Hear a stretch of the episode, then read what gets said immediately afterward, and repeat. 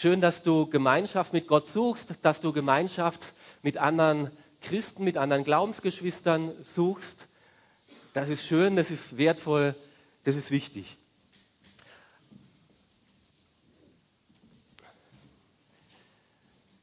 Gottesdienst ist eben Gemeinschaft mit Gott, Gemeinschaft mit Glaubensgeschwistern. Und das brauchen wir. Das brauchen wir, wenn es uns gut geht, immer wieder auch die Ermutigung, unterwegs zu bleiben mit Jesus. Aber wir brauchen es besonders dann auch, wenn es schwierig wird, wenn es Notzeiten gibt, wenn es schwere Situationen gibt in unserem Leben. Und wenn wir da nicht schon gelernt haben, begonnen haben, mit Gott in guten Zeiten unterwegs zu sein, umso schwieriger wird es dann in schwierigen Zeiten zu vertrauen, unser Leben zu teilen mit Gott und mit anderen Christen. Und wir haben davon letzten Sonntag schon gehört, dass auch uns Christen Gott nicht einfach so in den Himmel wegnimmt. Das würden wir uns ja manchmal wünschen. Ich entscheide mich für ein Leben mit Jesus Christus und Jesus, okay, wenn er schon nicht den Himmel auf die Erde bringt, dann soll er mich gleich in den Himmel bringen. Ja, so. Ich bin weg, enthoben aller Schwierigkeiten und Nöte und Sorgen. Ja, das wissen wir, so ist es nicht. Und immer wieder haben wir dann im Konkreten damit aber auch zu tun. Und letztes Mal hat uns Karl Helmut es eindringlich gemacht, ja, gerade auch in schwierigen Zeiten brauchen wir Geduld, ausharren, drunter bleiben, um diese schwierigen Zeiten durchzuleiden. Und heute sagt uns Gott, dass er uns darin nicht alleine lassen möchte, sondern wie er uns helfen möchte, diese geduldigen Zeiten auszuhalten. Er möchte uns beistehen, er müsste uns Hilfe geben, gerade auch in schwierigen Zeiten. Und er weist uns hin auf zwei ganz besondere Kraftquellen, die besonders er den Christen zur Verfügung stellen möchte, dass sie in Notzeiten nicht eben allein sich gelassen fühlen, verlassen von ihrem lieben Gott. Und das ist einmal die Kraft des Gebets und das andere die Kraft der Gemeinschaft. Und wir lesen davon im Jakobusbrief, ganz am Ende im fünften Kapitel, ab dem Vers 13. Wer eine Bibel dabei hat, darf gerne mitlesen. Macht jemand von euch Schweres durch, dann bete er. Erlebt jemand eine Zeit der Ermutigung, dann singe er Loblieder.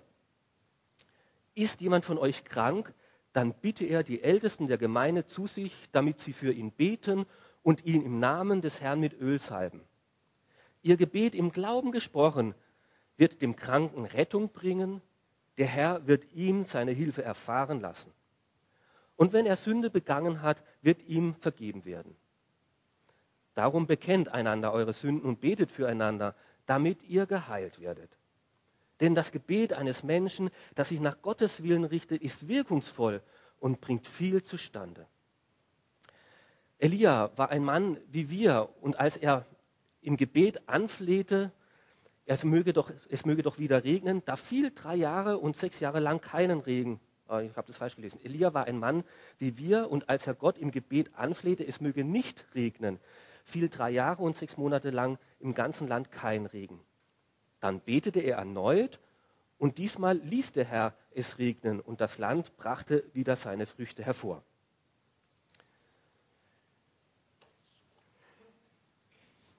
Es ist eine alte Volksweisheit. Ich weiß es nicht ganz genau, ob es ein österreichischer Spruch ist oder es ist zumindest ein deutscher Spruch. Geteiltes Leid ist halbes Leid, geteilte Freude ist doppelte Freude. Kennt ihr das? Ja, okay, gut. Ja. Und eigentlich möchte Jakobus hier nichts anderes sagen.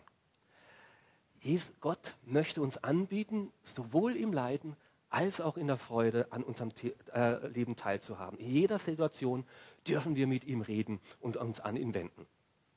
Er ermutigt uns gerade in Notzeiten auch, uns an ihn zu wenden. Gott lässt uns eben nicht allein, sondern das ganze Leben möchte er an unserer Seite sein und uns begleiten, durch Hochs und Tiefs. Und es ist eben so, dass seit dem Sündenfall, seitdem die ersten Menschen, also mit dem Adam Und der Eva habe ich schon mal noch ein Hühnchen zu rupfen, wenn ich dann mal bei ihm im Himmel sein werde und sagen kann, hallo, ihr habt uns ganz schön Probleme gemacht. Ähm, seitdem gibt es Versuchung und Leid und Krankheit in dieser Welt. Und auch wir Christen machen diese schwere Zeiten durch und Jakobus sagt, das ist selbstverständlich. Leidet jemand von euch? Ist jemand krank von euch? Also von der Gemeinde, von den Christen. Selbstverständlich gehe ich davon aus, dass ihr genauso leidet, dass ihr genauso krank werdet. Jakobus sagt nichts Genaues, was er jetzt mit dieser Not, äh, was er da denkt, was da dahinter steckt, warum er ist sehr allgemein in seinem Brief erwähnt er mehrere verschiedene schwierige Situationen, Vielzahl von Nöten, ähm, eine ungerechte Behandlung durch äh, andere am Arbeitsplatz, eine Ausbeutung, Streitereien in der Familie oder eben Unfrieden überhaupt, Mangel an dem Lebensnotwendigsten, was ich brauche, um durch Runden zu kommen, Mobbing und eben auch Verfolgung des Glaubenswegens. Also eine Vielzahl von Nöten, sagt er hier, und darin möchte dich Gott nicht alleine lassen. Gott nimmt seine Kinder zwar nicht aus der schwierigen Situation heraus, er macht es anders. Er bietet ihnen an, ich komme in deine schwierige Situation hinein. Und das feiern wir auch jetzt gerade wieder in der Karwoche. Gott nimmt seine Jünger nicht aus dieser Welt heraus, aber der lebendige Gott kommt in die Not und in die tiefsten Nöte von Verrat und Verleumdung vom eigenen Freundeskreis, einer brutalen, äh, falschen Justiz mitten hinein und leidet unter dieser Welt und nimmt die Sünde und die Krankheit und die Not dieser Welt auf sich.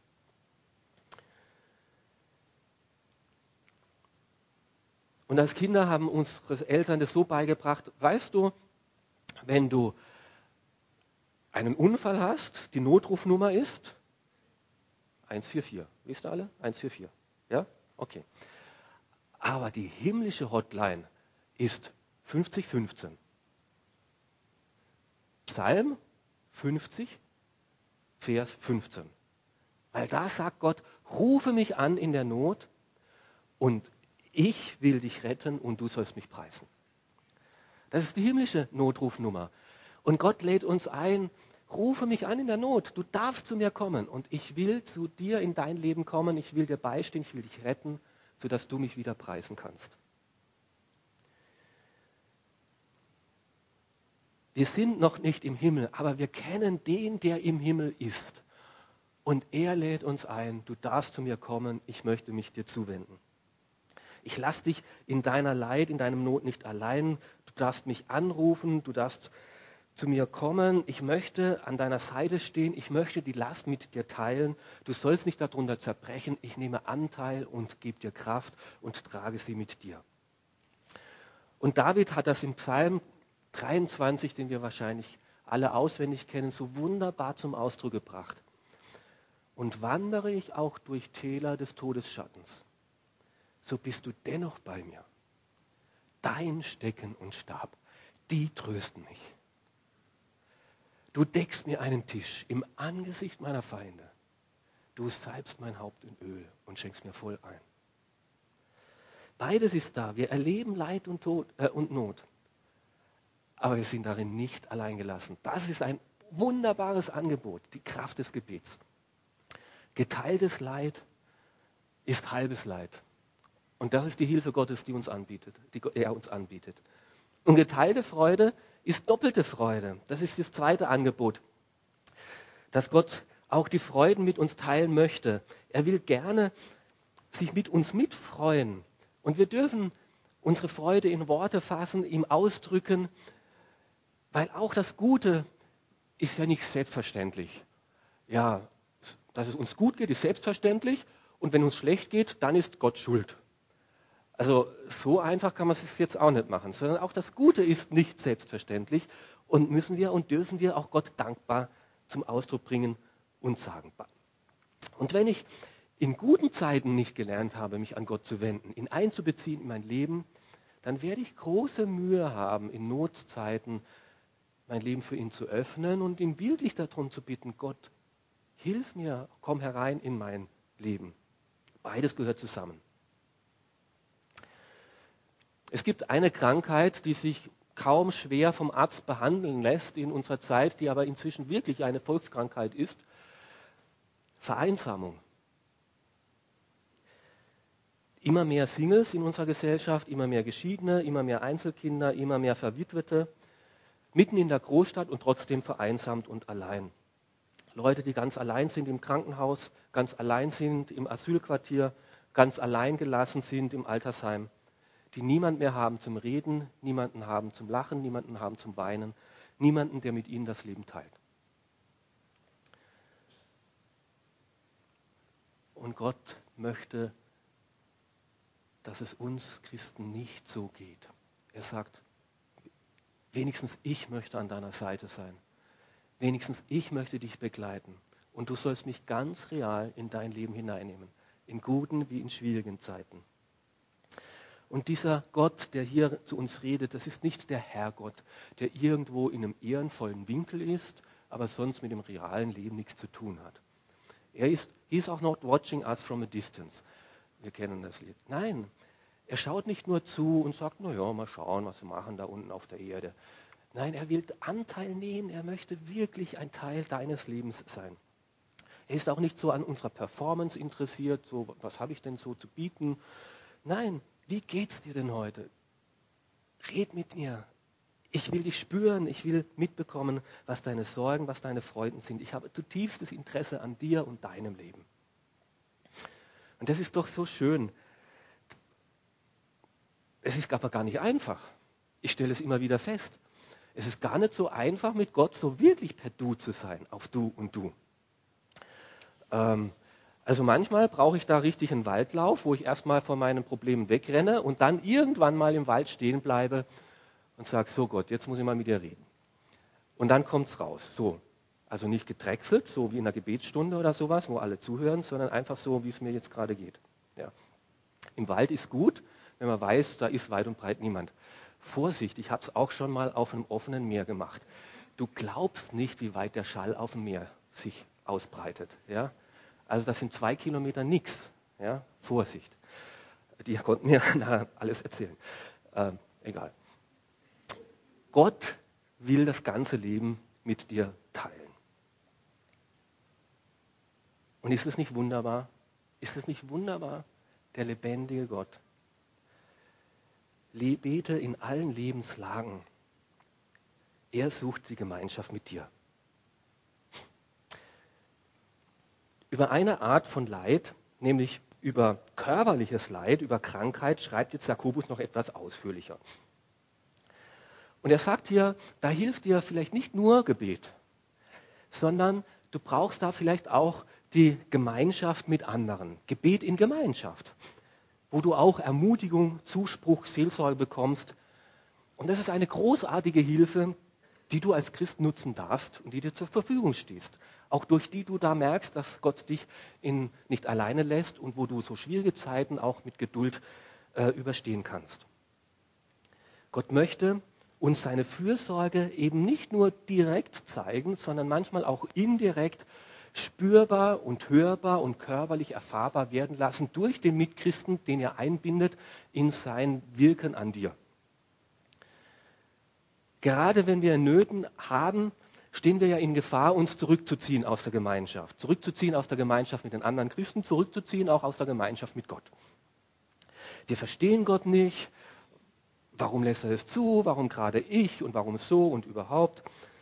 Und wir wollen dann auch die anderen nicht belasten mit meinen Fragen und Zweifeln. Und dann neigen wir eher dazu, ruhiger zu werden, uns zurückzuziehen. Ähm, genau, uns vielleicht auch nicht in die Karten schauen zu lassen. Aber Jakobus lädt uns genau zum Gegenteil ein und sagt, nein, Krankheit muss nicht etwas sein, was dich von Gott wegbringt. Es kann auch etwas sein, was dich zu Gott hinbringt, zu ihm hindrängt, zu ihm hinführt. Und du darfst auch in Krankheit beten, du darfst das Gespräch suchen, auch mit anderen Geschwistern. Gott möchte dir vielleicht auch durch sie Frieden in dein Herz schenken lassen. Bleib nicht allein mit deiner Not, sondern such die Unterstützung durch andere. Denn Krankheit kann auch eine Chance sein, dass du noch tiefer nach Gott fragst und noch dein Leben mehr aus Gottes Perspektive siehst und kennenlernst. Und solche Gespräche können nach dem Gottesdienst stattfinden. Dass du kommst und sagst, komm, lass uns miteinander beten. Sie können im Hauskreis stattfinden, dass er sagt, ich möchte euch bitten, dass ihr mit daran denkt, weil das macht mir Sorge.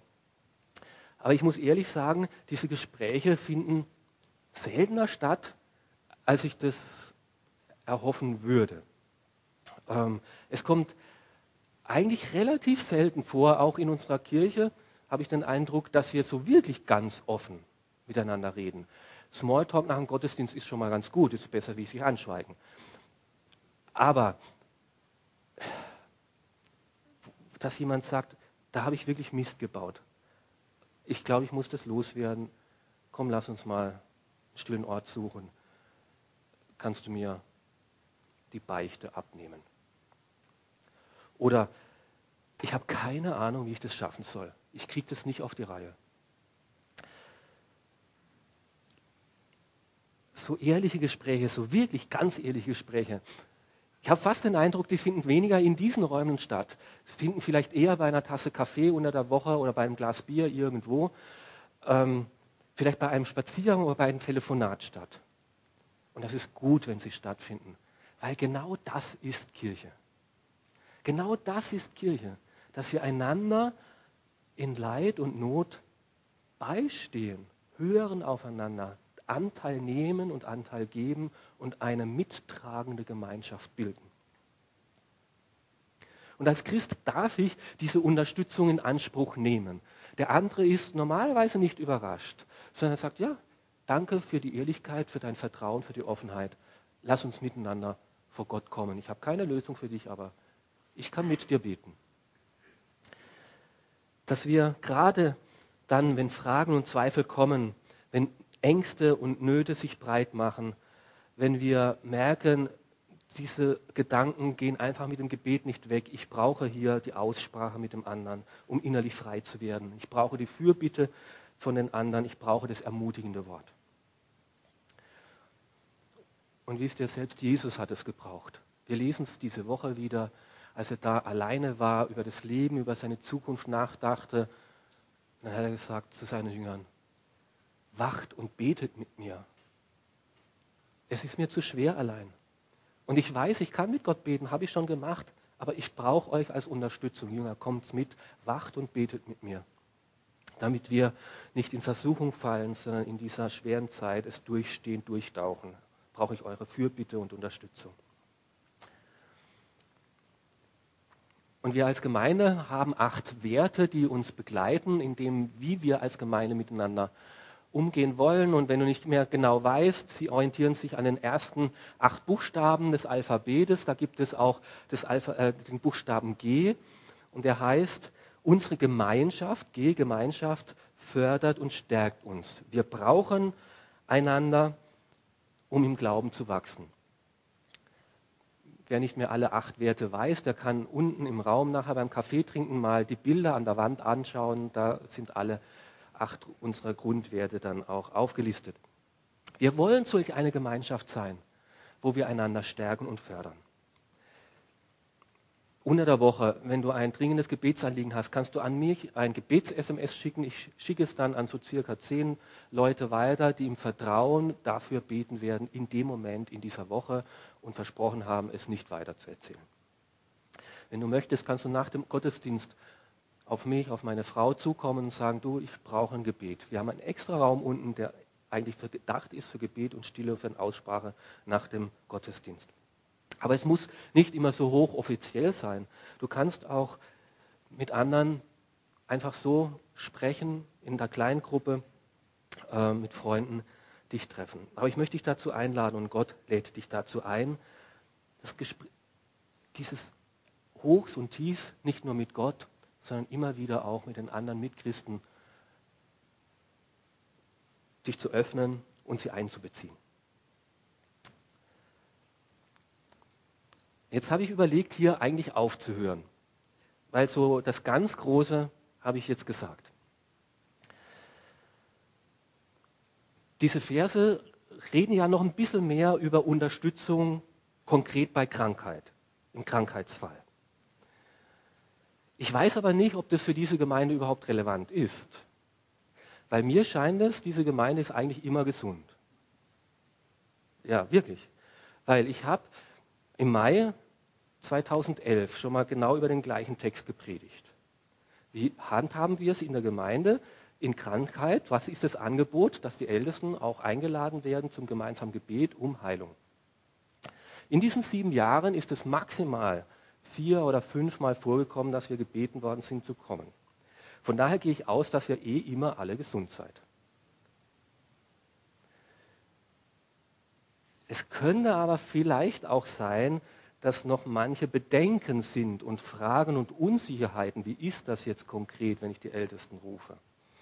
Von daher habe ich mich entschlossen, doch etwas weiter zu predigen. Vielleicht kann ich noch die eine oder andere Unsicherheit nehmen. Hürden, die zu nehmen sind, wenn wir konkret miteinander um Heilung bei Krankheit beten. Da gibt es die Hürde der Unsicherheit. Wann rufe ich denn die Ältesten um Hilfe? Bei jedem Schnupfen? Oder äh, wenn, Ärzt, wenn, die Ärzte nicht mehr weiter wissen? Ähm, soll ich nur entweder die Ärzte oder die Ältesten oder beide rufen äh, oder in Anspruch nehmen, Erst dann, wenn die Medizin nichts mehr weiterhilft. Also da gibt es schon zwei Fragen, ja? Okay, was sagt hier Jakobus? Die Kranken sollen die Ältesten rufen. Wahrscheinlich, warum sollen sie rufen? Naja, weil er wahrscheinlich im Bett liegt und nicht selber in die Kirche kommen kann.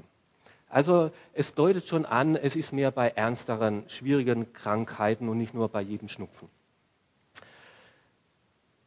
Schließt sich das aus, gegenseitig sowohl die Ärzte als auch die Ältesten zu rufen? Nein, schließt sich nicht aus. Das Gebet der Ältesten und die Medizin der Ärzte kann sich wunderbar ergänzen. Ob Gott jetzt heilt durch Gebet oder heilt durch die Arznei, ob Gott jetzt heilt durch Ärzte oder durch die Älteste, er kann beides tun. Und wenn wir gesund werden, war er es, der es getan hat. In einem äh, Sprechstundenzimmer eines gläubigen Arztes hängt der Spruch, Gott ist der Herr, der Arzt bin ich. Wenn er es will, dann heil ich dich. Ja? Also auch der Arzt ist nur darauf angewiesen, Hilfen zu geben, aber letztlich Heilung muss auch Gott immer wieder schenken. Und nichts anderes verstehen wir uns als Älteste auch. Wir können nur Hilfestellung bieten, begleiten. Wir können nur Gott darum bitten, dass er eingreift und hilft, aber wir können es auch nicht machen. Aber mit der gleichen Selbstverständlichkeit, wie ich zum Arzt gehe und sage, das nutze ich, die medizinische Erkenntnis, die wir zum Glück hier in unserem Land haben und unser Sozialsystem, was es uns ermöglicht, Zugang zu Arzneimitteln zu haben, mit diesem gleichen Selbstverständnis darf ich als Christ, das ist ein Angebot, das ist, das ist doch toll, zu den Ältesten gehen und sagen, bitte betet ihr mit mir um Heilung für diese Krankheit. Ich brauche eure Unterstützung. Wer soll rufen? Die Ältesten sollen sich nicht aufdrängen. Sie sollen den Kranken nicht zwangsbeglücken. Und wir kommen jetzt mal, um von dir die Beichte abzunehmen. Naja, ihr würdet euch herzlich bedanken. Ja? Ihr sollt auch nicht warten und einfach sagen, jetzt bin ich mal gespannt, wie lange die Ältesten brauchen, bis sie checken, dass ich krank bin und eigentlich Unterstützung brauche. Ja. Nein, sie sollen selber die Initiative ergreifen und sollen sagen, ja, ich möchte dieses Angebot in Anspruch nehmen. In mir ist der Wunsch gewachsen, ich will Gottes Hilfe erleben. Ich erwarte von Gott auch Hilfe in meiner Not und Krankheit. Und wenn diese Voraussetzung gegangen, gegeben ist, ich will offen sein für das, was Gott jetzt mir auch lehrt in dieser Zeit, dann ist es wunderbar, wenn du die Ältesten rufst. Warum ausgerechnet die Ältesten?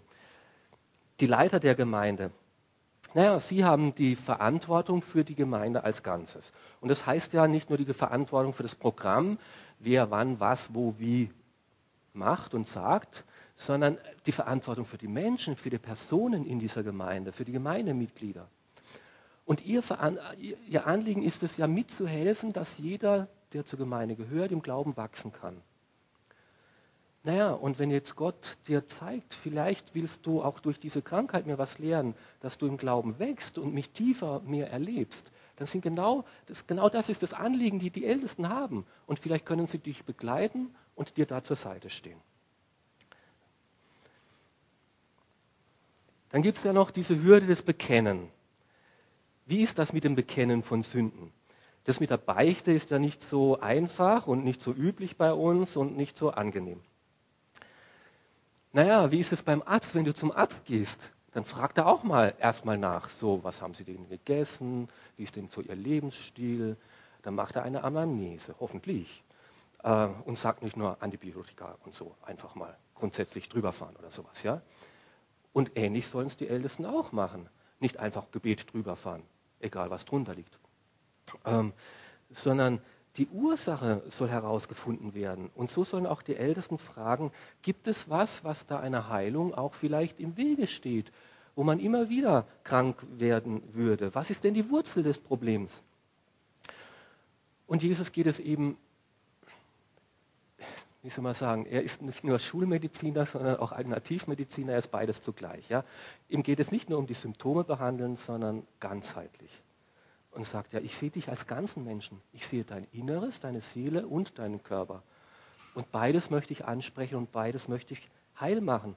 Jesus geht es sowohl um Leibsorge, aber auch um Seelsorge, um beides zusammen. Und der Ursprung aller Krankheit überhaupt, alles Leides ist natürlich in der Sünde, in der Sünde, die damals vor vielen tausend Jahren durch die ersten Menschen verbrochen worden ist. Und viele, die Krankheit ist damals in die Welt gekommen und letztlich hat Krankheit ihre Ursache in der Sünde. Natürlich längst nicht jede einzelne Krankheit lässt sich jetzt zurückführen auf ganz persönliche Sünden. Selbstverständlich nicht. Aber diesen Zusammenhang zwischen falschem Lebensstil und sündigem Denken, sündigem Handeln und Krankheit komplett auszuklammern, ist auch fahrlässig.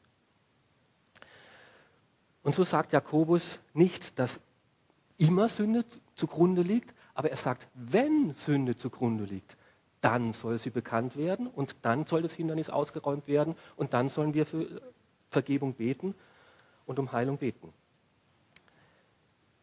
Wie wird es hier bei uns äh, praktiziert, wenn jemand sagt, komm, ich möchte das Gebet der Ältesten in Anspruch nehmen? Dann wird es eine Zeit der Stille geben. Sagen, ja, Jetzt möchten wir miteinander stille sein vor Gott. Und ich werde dann beten, Heiliger Geist, du bist da. Wenn da Sünden in unserem oder in dem Leben des Kranken sind, dann lege jetzt deinen Finger da hinein und mach es uns bewusst. Und dann ist Stille. Und dann werde ich sagen, so, und wenn der Heilige Geist uns jetzt etwas bewusst gemacht hat, dann können wir das laut oder leise vor Gott bekennen und vor ihn bringen und aussprechen. Ein weiterer Wert, der unten in unserer, äh, der uns als Gemeinde begleitet, ist E. Wir leben unsere Beziehung offen und echt und begegnen einander in großzügiger Gnade. Darin wollen wir uns aufmachen, echt ehrlich miteinander unser Christsein zu teilen und dann muss, wenn wir echt werden, auch immer mehr Gnade dazukommen.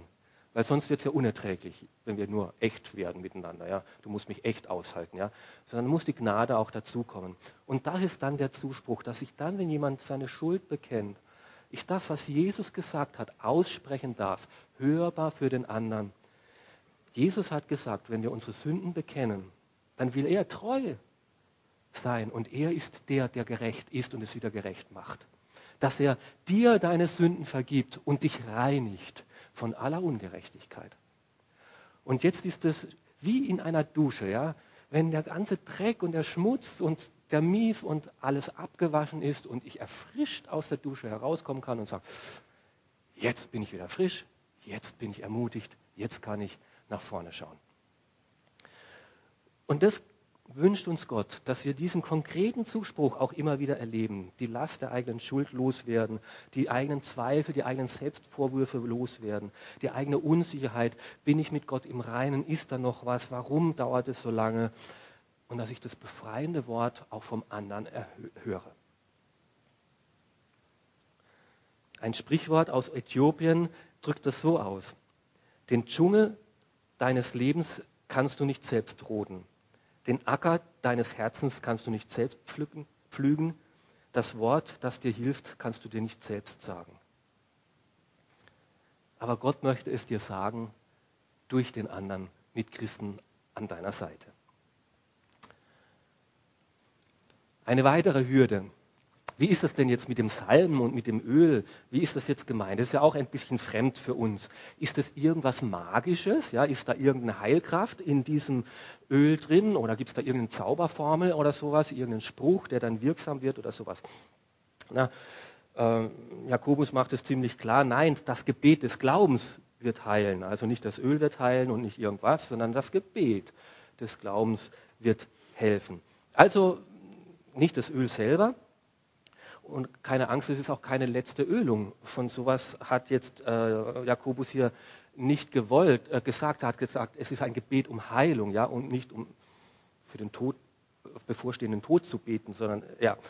Die katholische Kirche hat es zwar aus dieser Stelle hervorgenommen, aber mir ist es ein bisschen rätselhaft, äh, weil es geht hier wirklich um Heilung.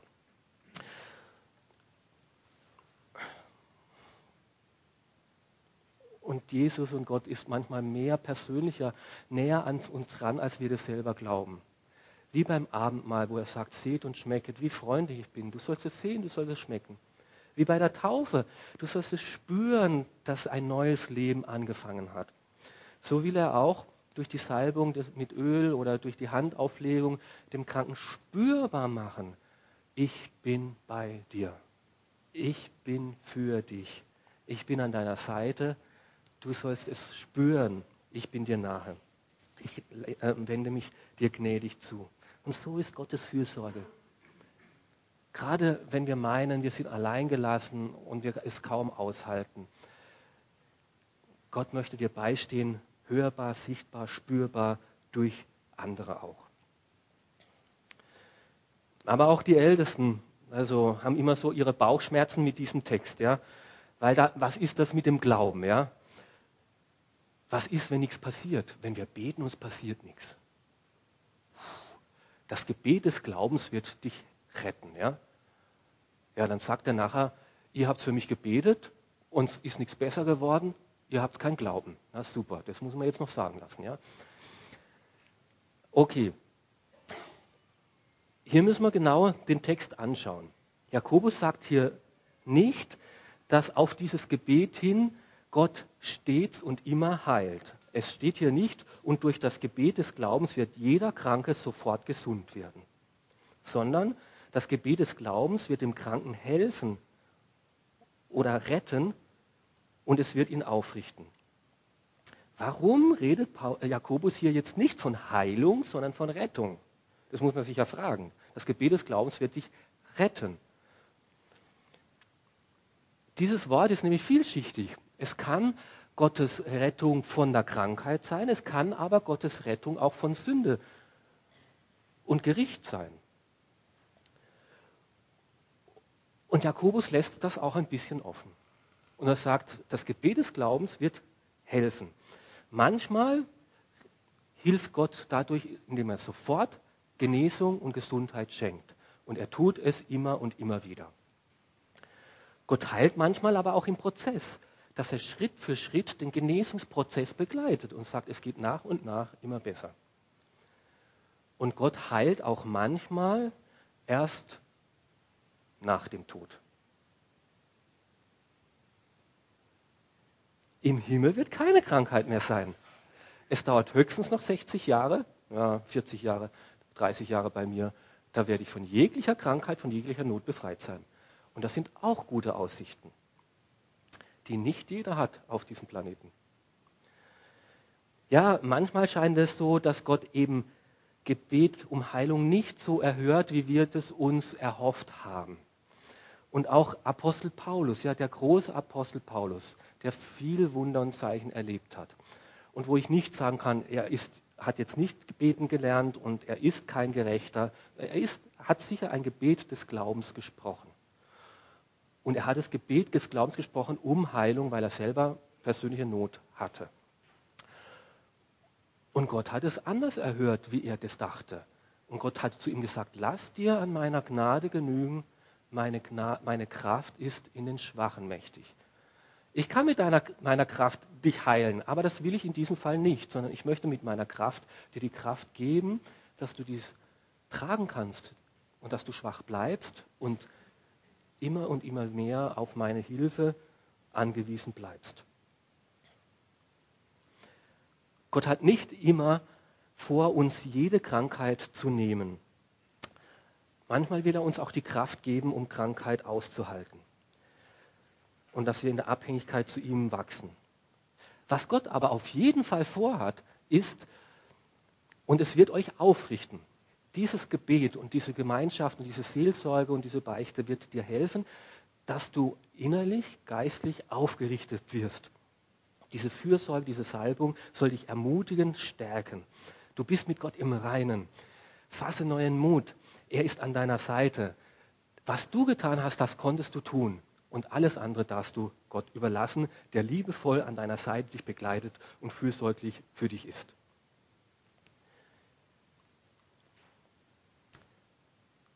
Und selbst wenn wir das hier ein bisschen offen lassen müssen, auf welche Art Gott hier eingreift und Hilfe und Heilung schenkt, das Falscheste, was wir tun könnten, wäre, diese Hilfe nicht zu nutzen. Nur weil ich weiß, dass die Ärzte nicht jede Krankheit gesund machen können, sage ich ja nicht, wir brauchen die Ärzte grundsätzlich nicht, lass es so uns abschaffen. Das Falscheste wäre jetzt nicht dieses Angebot der Ältesten in Anspruch zu nehmen. Und das sagt Jesus auch, ihr habt nicht, weil ihr nicht bittet. Wer aber bittet, dem will ich geben mit Zuversicht einfach zu Gott kommen und sagen, ich will dir vertrauen und dein Wille soll geschehen. Wenn ich das jetzt nach das Gebet um Heilung nachbete, dann ist das keine Infragestellung. Ich weiß jetzt nicht, ob du heilen willst oder nicht. Nein, ich gehe davon aus. Aber es ist ein ehrfürchtiges Beugen. Du bist Gott, du weißt, was gut ist und ich beuge mich ehrfürchtig unter dich und unter deinen Willen. Und so beten wir dann immer wieder, Herr, Du kannst hier gesund machen, du kannst eingreifen. Und wir trauen es dir zu und du hast uns eingeladen, mit dieser Bitte zuversichtlich zu dir zu kommen. Wir bitten dich darum. Dein Wille soll geschehen. Amen. Und uns um nochmal zu ermutigen, erwähnt Jakobus hier noch einen, der so ein glaubender Beter war im Alten Testament, eine ermutigende Geschichte, erinnert er uns an Elia. Elia war ein Mann wie du und ich, aus einem kleinen Dorf von Hinterdupfingen irgendwo, den vorher niemand gekannt hat, der aber mit Gott in Verbindung war.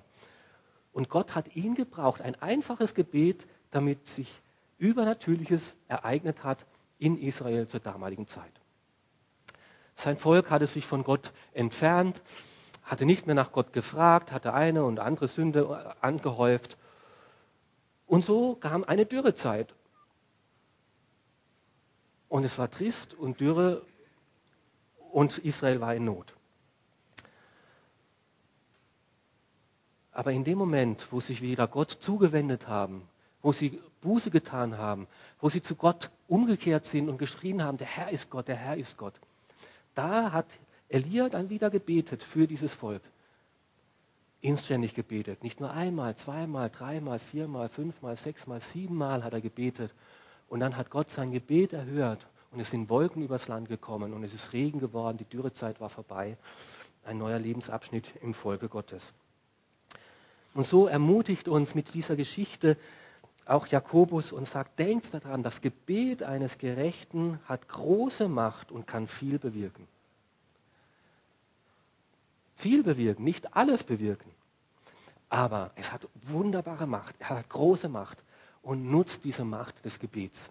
Diese Macht des Gebets, des gemeinsamen Gebets, der Fürbitte, bezieht es ein in euer Leben. Alle drei, die heute hier aktiv sind, ich, meine Frau, mein Sohn, würden wahrscheinlich nicht mehr hier stehen, wenn wir nicht dieses Gebet nach Jakobus 5 ganz konkret geübt hätten und wir es nicht persönlich erlebt hätten, dass Gott hier Wunder getan hat in unserem Leben, wo die Ärzte nicht mehr weiter wussten und wir durch das Gebet, durch die Bitte der Ältesten, die ans Krankenbett gekommen sind und für uns gebetet haben, wir wirklich Eingreifen Gottes, Wunder, übernatürliche Heilung erlebt haben.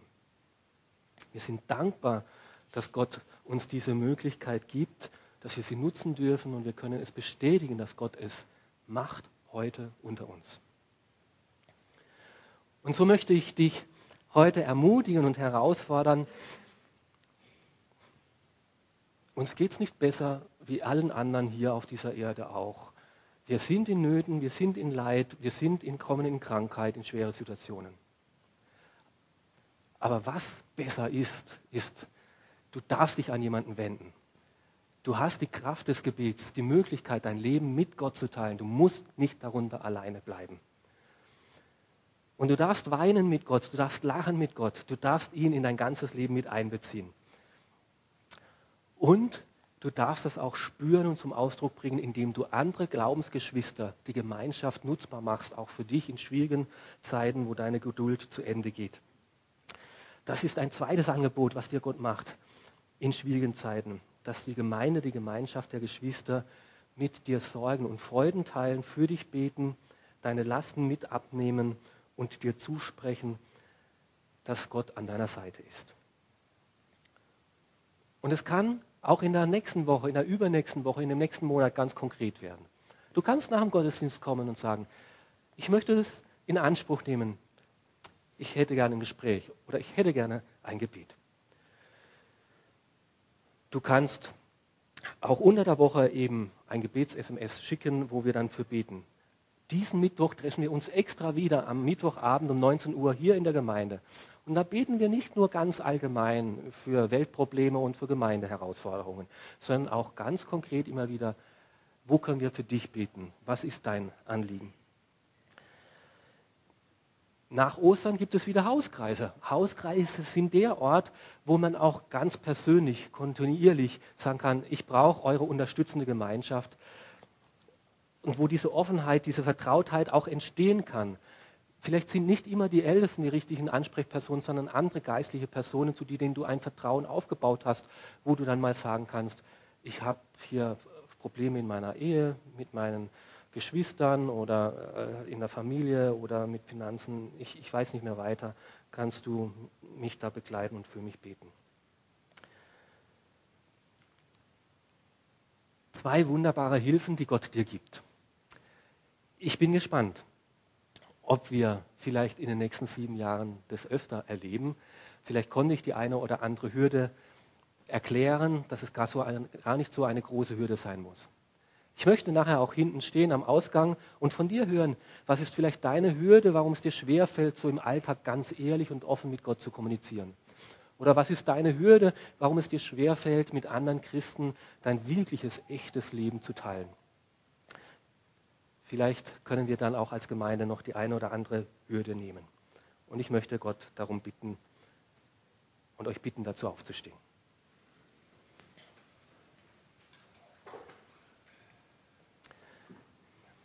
Danke, Herr, für diese zwei wunderbaren Angebote. Die Macht des Gebets und die Macht der Gemeinschaft. Du willst uns beistehen, du lädst uns ein, du willst uns nicht allein lassen. Danke dafür. Hilf uns, dass wir es nutzen können in rechter Art und Weise. Dass dieser Glaube, diese Beziehung zu dir immer persönlicher, immer inniger, immer tiefer wird. Nicht nur heute, sondern jeden Tag. Herr, und dieses Angebot auch der anderen Christen, dass das noch konkreter wird, noch greifbarer, noch ermutigender, noch natürlicher, noch selbstverständlicher. Hilf uns, die Hürden zu erkennen und auszuräumen. Danke, dass die, du sie uns schenkst. Und wir loben und preisen dich, dass du uns nicht allein lässt. Amen.